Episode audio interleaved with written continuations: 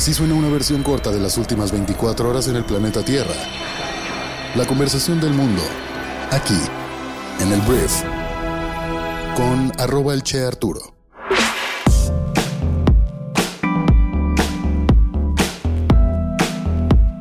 Muy buenos días, bienvenidas, bienvenidos a esto que es el brief para este martes 21 de noviembre.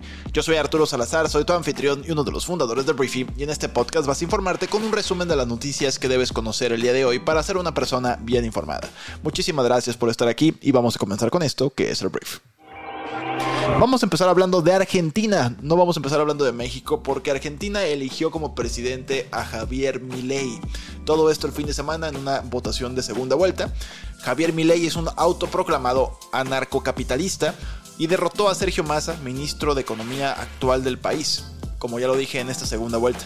Con el conteo casi completo, Milei había obtenido casi el 56% de los votos y hay que decirlo, la inflación fue una de las principales preocupaciones de los votantes, ya que la tasa anual superó el 140% en octubre. Milei hizo campaña con una plataforma económica radical que incluía eliminar el Banco Central, de hecho eso voy a hablarlo un poquito más adelante, eh, va a dolarizar la economía, va a recortar el gasto público y exigió Milei al gobierno que se hiciese cargo de la transición, advirtiendo que será muy duro con aquellos que resistan con violencia los cambios que propone y adelantó que no habrá gradualismo ni tibieza. Dijo, si no avanzamos rápido con los cambios estructurales que Argentina necesita, vamos hacia la peor crisis de la historia. Pero hoy volvemos a abrazar las ideas de la libertad para ser una potencia mundial, fue lo que prometió. Un poquito de contexto, Milei que se asomó desde los estudios de televisión hacia la política hace solo dos años, cuando se convirtió en diputado, promete poner patas para arriba todo lo establecido al grito de viva la libertad, carajo, y unido con una motosierra tal cual, una motosierra, estaba en los meetings, llamó durante la campaña a exterminar a la casta política, a la que acusa de la crisis económica perpetua que devasta Argentina. Ha sido clave para el triunfo de Milei el apoyo que recibió del expresidente liberal Mauricio Macri, que eh, gobernó desde el 2015 al 2019. Macri había quedado fuera de la carrera tras la derrota de su delfín Patricia Bullrich en la primera vuelta electoral celebrada el pasado 22 de octubre Menos de 24 horas tardó Macri en apoyar abiertamente al candidato de la ultraderecha y darle así pues un barniz democrático que finalmente ha sido suficiente para convencer a los indecisos. El caballo de batalla de Milei ha sido la reducción del Estado a su máxima expresión con el cierre de ministerios como educación y salud y la eliminación progresiva de las ayudas sociales.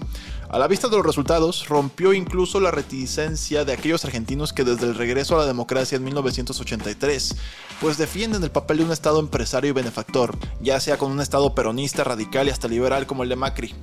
En Argentina la salud y la educación en todos sus niveles es pública y gratuita, y Milei ha dicho también que intentará anular la ley de aborto legal aprobada en 2020 y anulará la norma que impide a las Fuerzas Armadas participar en tareas de seguridad interior.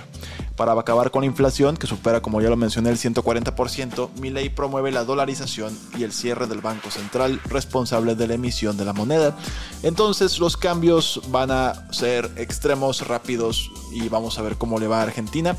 En cuanto a las primeras promesas conforme a la inflación, él estima que entre 18 y 24 meses tardará Argentina en doblegar a la inflación que como lo mencioné está en 140%. Suerte argentinos, la verdad es que la decisión era complicada, quedarse con lo que ya está, que no funciona, y esto que tampoco no sé si va a funcionar. Hay mucha gente que dice que no, hay mucha gente que dice que sí. Hablemos ahora de México, porque curiosamente con respecto a este punto, la candidata de la oposición conservadora de México, Xochitl Gálvez, celebró en un mensaje de las redes sociales la victoria del ultraderechista Javier Milei en Argentina. Dijo en su tweet, en Latinoamérica soplan vientos para mejorar nuestros países. Mi reconocimiento por esta histórica jornada electoral. Felicitaciones al presidente electo. Ahora, el mensaje de Xochitl no deja de sorprendernos, puesto que ella no se declara abiertamente de derechas, mucho menos de ultraderecha. Yo no soy una mujer casada con una agenda de ultraderecha, yo soy una mujer de libertades, fue lo que declaró en entrevista con el diario El País a principios de septiembre. Preguntada entonces sobre la posibilidad de ganar las elecciones presidenciales de junio de 2024 sin hacer un guiño a la ultraderecha mexicana, Xochitl respondió que tendrían que hacerlo otros, no ella. Pero, pues la felicitación a Milei ha de entenderse en clave política y electoral. Quizás el ángulo ultraconservador que no puede desperdiciar. Xochitl pues se presenta por un conglomerado de partidos, el PAN, el PRI y el más izquierdista PRD, que aglutinan un enorme arco de ideologías, pero sabe que su campo está en el ala conservadora para combatir la fuerza de Morena. Entonces te recomendaría que no te fueras nada más por la finta de que es que Xochitl, como dices que eres de ultraderecha o cómo lo apruebas. Hay muchos más mensajes ahí en medio. Xochitl se enfrenta al reto de querer gustarle a gente súper pues diferente entre sí, como lo podría ser un panista y un perredista. Entonces, bueno, eso fue lo que sucedió y vamos a ver qué sigue a partir de aquí con Xochitl Galvez, que de hecho ya empezó la pre-campaña, así como Samuel García, así como Claudia Sheinbaum. Hablemos de un tema que a mí me interesó bastante, porque mira, la Secretaría de Infraestructura, Comunicaciones y Transportes hizo oficial el plan del gobierno para la reactivación de trenes para pasajeros a través de siete rutas. A través de una publicación en el Diario Oficial de la Federación, indicó que en las vías generadas de comunicación ferroviaria concesionadas se dará preferencia a la prestación del servicio público ferroviario de pasajeros y se respetará el servicio público de transporte ferroviario de carga en términos de lo dispuesto en la concesión respectiva donde va a haber, según el presidente y según el gobierno, rutas de pasajeros en México. Las rutas serán las siguientes. Tren México-Veracruz, Coatzacoalcos. Tren interurbano Aeropuerto Internacional Felipe Ángeles a Pachuca. Tren México-Querétaro-León, Aguascalientes. Tren Manzanillo, Colima, Guadalajara, Irapuato. México-San Luis Potosí, Monterrey, Nuevo Laredo. México, Querétaro, Guadalajara, Tepic, Mazatlán, Nogales. Y Aguascalientes, Chihuahua, Ciudad Juárez a mí me parece interesante. Obviamente hay muchas cosas que hacer, inversiones, que esto funcione, que funcione bien.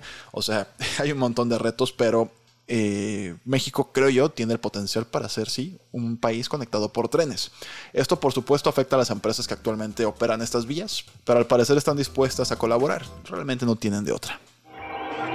Hablamos de las noticias más importantes del resto del mundo y tengo que decirte que casi tres cuartas partes del personal de OpenAI instaron a su junta, a su consejo, a dimitir, a renunciar, después de que esta, esta, este consejo despidiera al jefe de la compañía Sam Altman el viernes. Así es, Sam Altman, una empresa que llevó a esta compañía de inteligencia artificial al éxito meteórico, pues lo hicieron renunciar este viernes. Más de 500 empleados dijeron que las acciones del consejo demostraban que era incapaz de supervisar la empresa y amenazaron con abandonar el nuevo equipo de Altman en Microsoft, que es el mayor inversionista de OpenAI. Eh, Sam Altman fue contratado ahora por Microsoft, que es una de las empresas, como ya lo mencioné, que invirtieron muchísimo en esta compañía. Y pues es muy extraño todo el escenario, se cimbró todo, la, todo el mundo de la startup, del venture capital. Hay mucho founder bastante, ¿cómo lo digo? Pues insatisfecho con estas decisiones por parte del el consejo de la compañía por haber despedido a su fundador. Y bueno, por lo pronto estas son las noticias, te digo, fue despedido y ahora Sam Altman trabaja o trabajará para Microsoft. ¿Cuánto tiempo? No lo sé. Vamos a hablar ahora del tema de Gaza, porque según informes los tanques israelíes se estaban acercando al hospital indonesio en el norte de Gaza. El Ministerio de Salud del enclave dirigido por Hamas dijo que había unos 700 hombres y mujeres ahí y afirmó que 12 personas murieron por fuego de artillería. Israel no hizo comentarios. Anteriormente Israel publicó pruebas que, según afirma, prueban que Hamas está librando el terror desde los hospitales, mostrando aparentes túneles debajo del hospital de Al-Shifa, la instalación más grande de Gaza. Los acreedores oficiales de Zambia, coliderados por China y Francia, detuvieron los esfuerzos del país por reestructurar 3 mil millones de dólares de su deuda. El grupo de 16 acreedores afirmó que el acuerdo de Zambia con los tenedores de bonos aprobado por el Fondo Monetario Internacional no ofrecía un alivio de la deuda comparable, pero no indicó la escala de concesiones adicionales que requería. Zambia ha estado en negociaciones prolongadas tras su incumplimiento en 2020 voy a hacer un pequeño comercial porque en enero pasado, en este año 2023, mi hermano y yo, cofundadores de Briefy, lanzamos una startup nueva que se llama Strategy, strategy.ai. En esta compañía lo que estamos haciendo es ayudarte a ti como empresario o empresaria a crear tu propia inteligencia artificial para resolver rápidamente los retos más importantes de tu negocio. Podemos validar tus decisiones o crear estrategias desde cero, resolver problemas dolorosos para tu empresa y optimizar procesos administrativos u operativos a través de tus bases de datos, nuestros módulos de tecnología e inteligencia de mercados para crear un cerebro inteligente que nos ayude a tomar mejores decisiones. Al trabajar con Strategy puedes disminuir un 80% los errores provocados por contar con información de mala calidad, duplicar las posibilidades de ejecutar tus proyectos según lo previsto y también cuadruplicar el aumento de velocidad para tomar decisiones estratégicas. Atendemos todo tipo de problemas y retos. Y si tienes alguna pregunta, puedes contactarnos al correo que pongo aquí abajo en la descripción de este podcast. Y si no, al menos mándanos todas las mejores vibras para esta compañía que lleva 10 meses en el mercado. Nos va muy bien, pero vamos por más. En el siguiente tema vamos a hablar de Volodymyr Zelensky, que es el presidente de Ucrania. Y este fin de semana despidió al comandante de las fuerzas médicas de Ucrania y exigió cambios rápidos en las operaciones militares de su país. El presidente de Ucrania dijo que los soldados necesitaban un nivel fundamentalmente nuevo de apoyo médico después de que los paramédicos acusaran a su jefa, Tetiana Ostashenko, de no conseguir suficientes botiquines de primeros auxilios.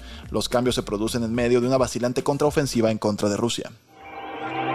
El Guggenheim, hablando del museo, nombró a Margaret Westerman como su nueva directora y directora ejecutiva, convirtiéndola en la primera mujer en dirigir el famoso centro artístico de Nueva York. La señora Westerman nunca antes había trabajado como directora de museo. Actualmente es vicerrectora del campus de Abu Dhabi de la Universidad de Nueva York, una universidad estadounidense de artes liberales. El Guggenheim abrirá una sucursal en Abu Dhabi en el año 2025. Hablando de Shakira, la cantante colombiana consiguió evitar su proceso por fraude fiscal en España tras llegar a un acuerdo de última hora con la fiscalía y comprometerse al pago de una multa total de casi 8 millones de euros, que incluye la indemnización para que no sea encarcelada. Luego de casi cinco años de reiterar su inocencia, Shakira confirmó que reconocía los seis cargos por no pagar al fisco español 14.5 millones de euros, unos 15.8 millones de dólares, en impuestos entre 2012 y 2014. La ganadora de varios premios Grammys y Grammys Latino saludó y lanzó un beso a su pequeño grupo de personas reunidas ante la corte antes de entrar. Se sentó brevemente ante los jueces, flanqueada por equipos de fiscales a un lado y de la defensa al otro, y salió, te digo, prometiendo pagar casi 8 millones de dólares, que pues ahí los tiene Shakira, ya te quitas de problemas. Muchísimas gracias por haber estado aquí. Esta fue la conversación del mundo para este martes. Gracias por escucharlo, por compartir este podcast con tus amigos y familiares y nos escuchamos el día de mañana en la siguiente edición de esto que es el brief. Yo soy Arturo. Adiós.